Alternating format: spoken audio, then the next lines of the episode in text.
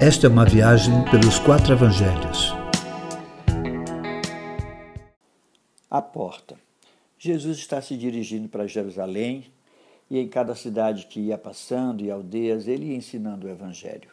E lá ele encontra um homem, um homem acostumado a julgos difíceis de carregar, provenientes das interpretações da lei, e ele chega até Jesus, talvez ansioso, angustiado, com essa pergunta na mente: Senhor, são poucos os que se salvam.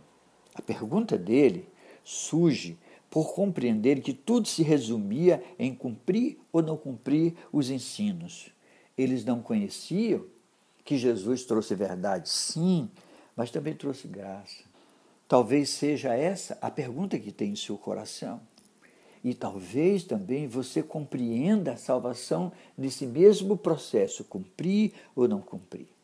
A resposta de Jesus foi: olha, você precisa se esforçar para entrar na porta estreita.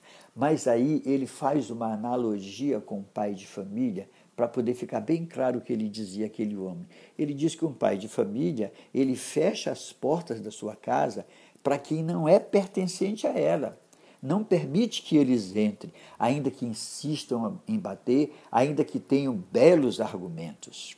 E o argumento de que estiveram juntos, que conhece o dono da casa, que já caminharam juntos por algum tempo, não serve como álibi para entrar.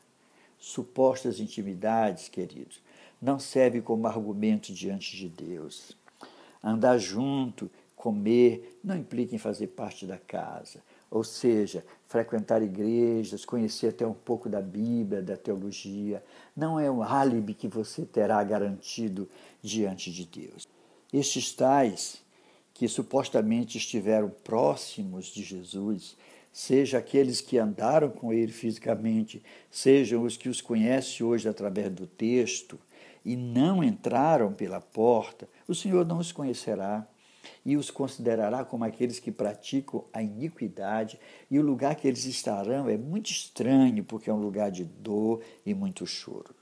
Muitos judeus conviveram com Jesus não creram nele e nem o reconheceram como porta. Assim como muita gente hoje que frequenta os templos, faz parte de uma igreja, até trabalha nela, ainda também não conhece Jesus como uma porta de acesso ao reino.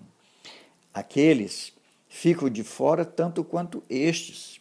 Mas gente vindo do Oriente, do Ocidente, gente vindo que não é gente que veio, que não é ligada à religião, mas compreendeu Jesus como o Messias de Deus, eles estarão sentados à mesa no reino de Deus. Queridos, a porta estreita tem o significado de entrar com consciência e por vontade própria, ter acesso às portas do reino não tem a ver com rituais, com comer e beber ritualisticamente, com frequentar igrejas ou não. Não tem a ver com isso, porque lá não tem povo especial, não há judeus, não há gregos, pois o reino de Deus, queridos, ele subverte toda a ordem. Nele, os últimos serão os primeiros e os primeiros serão os últimos. O reino de Deus é um lugar de, de igualdade a todos que, pela graça, encontraram e entram pela porta que é Jesus Cristo. É desse jeito.